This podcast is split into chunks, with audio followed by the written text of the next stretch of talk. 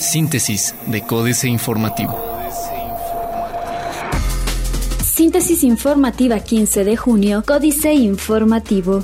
Códice Informativo espacio alternativo para comerciantes de la Alameda, se construirá hasta que se resuelva amparo, dice Marcos Aguilar Vega. Es necesario esperar a que concluya el juicio de amparo para llevar a cabo la construcción de la infraestructura requerida por los comerciantes de la Alameda Hidalgo, informó Marcos Aguilar Vega, presidente municipal de Querétaro. El edil explicó que para ello se requiere que los vendedores acepten alguna de las ubicaciones propuestas por la administración que él encabeza, por lo que la juez otorgó 30 días más para para efectuar las negociaciones correspondientes.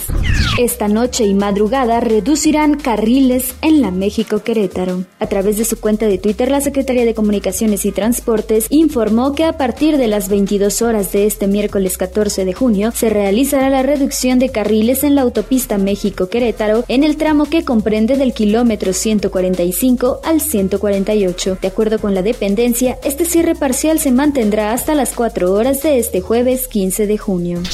El 30% de los niños de Querétaro nacen en el Hospital del Niño y la Mujer. Durante 2016, en el Hospital de Especialidades del Niño y la Mujer del Estado de Querétaro, nacieron 12.380 menores de edad, que representan el 30% del total de niñas y niños que nacen en el Estado, informó Alfredo Goberafarro, secretario de Salud del Estado de Querétaro, en el marco de la inauguración de la nueva torre de ginecobstetricia de este hospital, la cual comenzará a funcionar a partir del próximo lunes 19 de junio. Diputado Eric Salas presenta iniciativa para incentivar deporte de barrio. Con el objetivo de promover e incentivar el deporte de barrio, el diputado local Eric Salas presentó una iniciativa para reformar la ley del deporte del Estado. De acuerdo con el diputado, se pretende que el INDEREC, así como las dependencias municipales en el tema del deporte, coordinen e implementen un plan estatal en el que se promueva la actividad física en las colonias y comunidades. AM. Alistan un nuevo parque industrial. Crecimiento sólido en Querétaro, dice Canacintra.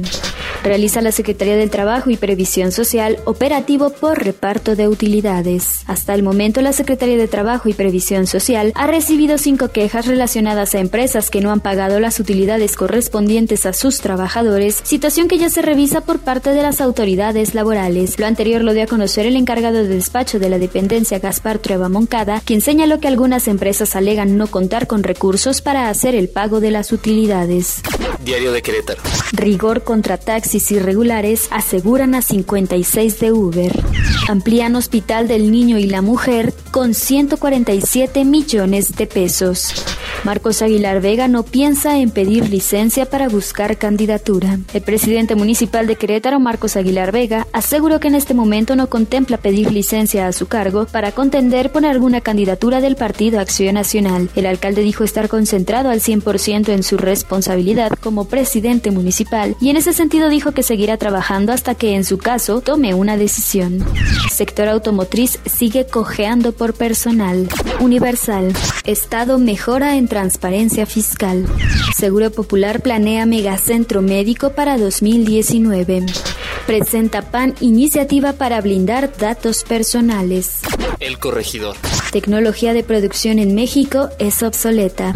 Cumplen con pagos de cuotas patronales pedirá Instituto Electoral del Estado de Querétaro incremento sustancial en presupuesto 2018.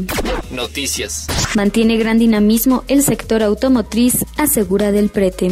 Mantiene la cana sin expectativa de crecer 12%. Anuncia José Calzada Rovirosa visita a Estados Unidos para renegociación del Tratado de Libre Comercio de América del Norte. Plaza de Armas. Hay anarquía en políticas de movilidad. Lanza WAC campaña de liberación. No hay dinero para el Hospital General. Inicia segunda fase de obras en la Alameda. Con las negociaciones por el andador de la Alameda Hidalgo en curso, el alcalde capitalino Marcos Aguilar Vega declaró que en las próximas semanas estará arrancando la segunda fase del programa de rescate en el pulmón queretano. El municipio señaló en la entrevista matutina que se proyecta invertir 26 millones provenientes de la federación. Aseveró que si eventualmente se traba el flujo de efectivo por parte del gobierno federal, la inversión se tomaría de las arcas municipales. Reforma.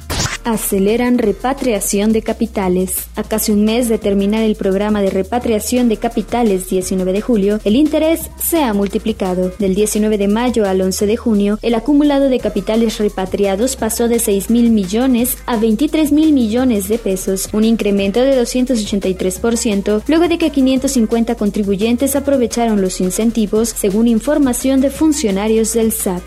Liberan gasolina en zona noreste. Hoy se liberalizará el precio de gasolinas y diésel en el noreste del país. Es la segunda región con mayor demanda de combustibles y la única con capacidad de transportación por ducto conectando el mercado con Estados Unidos, resaltó Ixchel Castro, analista de energía de la consultora Wood Mackenzie afecta alza de azúcar a dulceros. Mientras que México pelea por tener mejores condiciones para exportar azúcar a Estados Unidos, en el mercado interno el precio va a la alza y afecta industrias como la del dulce y chocolates, así como a sus consumidores. De junio de 2016 a junio de este año, el precio al que se vende el azúcar al industrial dulcerero se incrementó en 33%. De junio de 2016 a junio de este año, el precio al que se vende el azúcar al industrial dulcero se incrementó en 33% al llegar a 16 pesos el kilo, dijo José Ramón Fernández, presidente de la Asociación Nacional de Fabricantes de Chocolates, Dulces y Similares, ASHOCO. Reduce Jalisco dependencia de Estados Unidos. La jornada.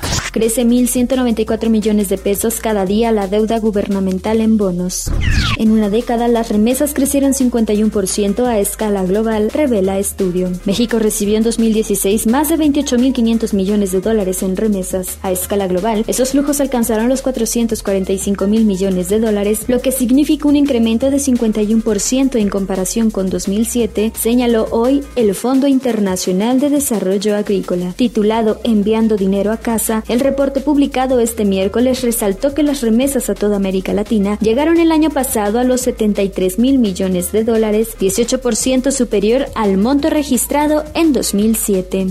Requiere el Tratado de Libre Comercio un nuevo marco, dice Comener. El Consejo Mexicano de la Energía participó en el Business Energy Council México-Estados Unidos en el marco de las consultas entre ambos países para definir los nuevos términos del Tratado de Libre Comercio de América del Norte. En un comunicado, el Comener explicó que el Consejo confía en que la modernización del Tratado de Libre Comercio de América del Norte presenta una excelente oportunidad para fortalecer las tres economías y evitar actitudes proteccionistas. Descalabro de petroprecios. Excelsior. Banxico también aumentará tasas anticipan analistas. Luego de la decisión de alza de tasas de fondos federales de la Reserva Federal de ayer de un cuarto de punto para dejarla en un rango entre 1 y 1.25%, la mayor parte de economistas en el país estima que el Banco de México reaccionará con otra alza en su tasa de referencia en la misma proporción la próxima semana para llevarla a 7%. Desbancan a tarjetas y créditos de nómina. Peso en su mejor nivel de 13 meses octava sesión al alza. Precios libres en cinco entidades de gasolinas y diésel. A partir de hoy, los estados de Chihuahua, Coahuila, Nuevo León, Tamaulipas y la ciudad de Gómez Palacio Durango se incorporan al esquema de precios liberados de gasolinas y diésel que ya ha sido aplicado desde marzo pasado en Sonora y Baja California. El programa estará siendo ejecutado en los estados restantes durante 2017 para que los precios de los petrolíferos para los consumidores finales se determinen por las condiciones del mercado, por lo que los empresarios gasolineros tendrán la libertad de bajar o subir la cotización. Internacional.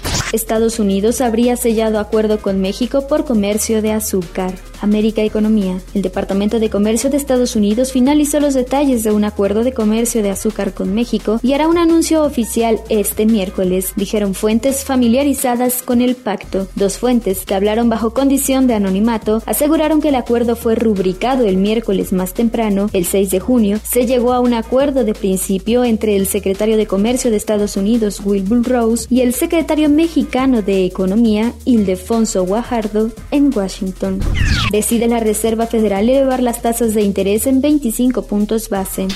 Chile y Portugal firman convenio de colaboración para promover inversiones. Expectativas de inflación en Colombia ceden. Otros medios. La explosión de datos móviles llegará pronto a América Latina. Los próximos lentes de Snapchat incluirán realidad aumentada. Las mujeres ganan en videojuegos. Stop the Wall, el juego para destruir el muro de Trump. Excelsior. El profesor puertorriqueño Carlos Marcial Torres es el creador de la aplicación móvil Stop the Wall, Detén el muro, en la que los usuarios hacen todo lo posible para detener el muro fronterizo que pretende levantar el presidente estadounidense Donald Trump en la frontera con México. El juego es reaccionario, reaccionando a frases y pensamientos políticos xenofóbicos, racistas y de odio de Trump. Utilizamos la tecnología para combatir todo eso, explicó hoy en Torres, de 33 años, en una entrevista con FM. Financieras. Dinero. Tapan los ministros sus fortunas y las demás. Enrique Galván Ochoa. Los ministros de la Suprema Corte decidieron cuidar sus propios intereses y proteger los de la clase política en general al emitir su fallo sobre la Ley 3 de 3. No quedan obligados a dar a conocer públicamente sus fortunas ni sus relaciones de negocios, solo lo harán si se les antoja. Un tuit de Marca Tagol, ex senadora independiente, lo expone así. El artículo 29 de la Ley 3 de 3, ratificado por la Suprema Corte de Justicia de la Nación quedó conforme a lo aprobado. No garantiza transparencia 2 de 3. México S.A. México, camino equivocado, Carlos Fernández Vega. Con exasperante lentitud, largas y más largas de por medio, el gobierno federal y la cúpula empresarial no dejan de analizar la posibilidad, podría darse, tal vez, a lo mejor, quién sabe, etcétera, de un aumento al salario mínimo que reduzca la constante cuan abundante pérdida del poder adquisitivo de la mayoría de la población trabajadora. Capitanes. Eugenio Baeza Fares es el capitán de la procesadora de embutidos Grupo Bafar que lanzará Nova, su fideicomiso de inversión en bienes raíces, fibra, en la Bolsa Mexicana de Valores. Iniciará con un portafolio de 81 propiedades que van desde tiendas y parques industriales hasta oficinas y escuelas, todos ubicados en 19 estados. Políticas. Astillero, a un mes de la ejecución de Javier Julio Hernández López. Hoy se cumple un mes del asesinato del periodista Javier Valdés Cárdenas en Culiacán, Sinaloa. Las autoridades federales y las estatales no han mostrado voluntad política e institucional para ir más allá de las declaraciones y el tortuguismo procesal. Enrique Peña Nieto llegó a montar una reunión aparatosa en Los Pinos con gobernadores para anunciar naderías y declamar ante inusuales protestas sonoras de reporteros gráficos el prontuario acostumbrado. No habrá impunidad, se investigará a fondo, habrá justicia y otras frases ya cajoneras.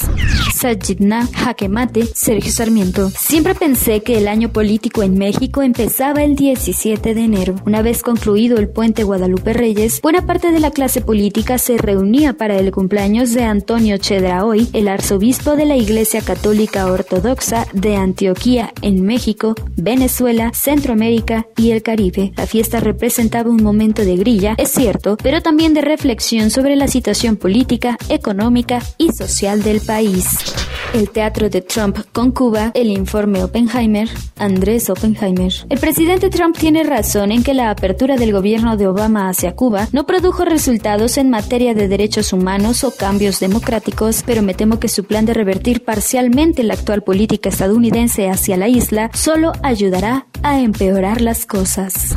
¿Cómo se cuentan los votos? José Waldenberg. No es fácil el debate postelectoral. Transcurre en un batidillo de datos duros, ocurrencias, malos humores, festejos irreflexivos, denuncias válidas e inventadas, y súmele usted. Pero en dos grandes campos parece suceder lo crucial de la discusión, el cómputo de votos y las condiciones en las que transcurre la competencia. En esta nota solo trataré lo primero, en una semana lo segundo.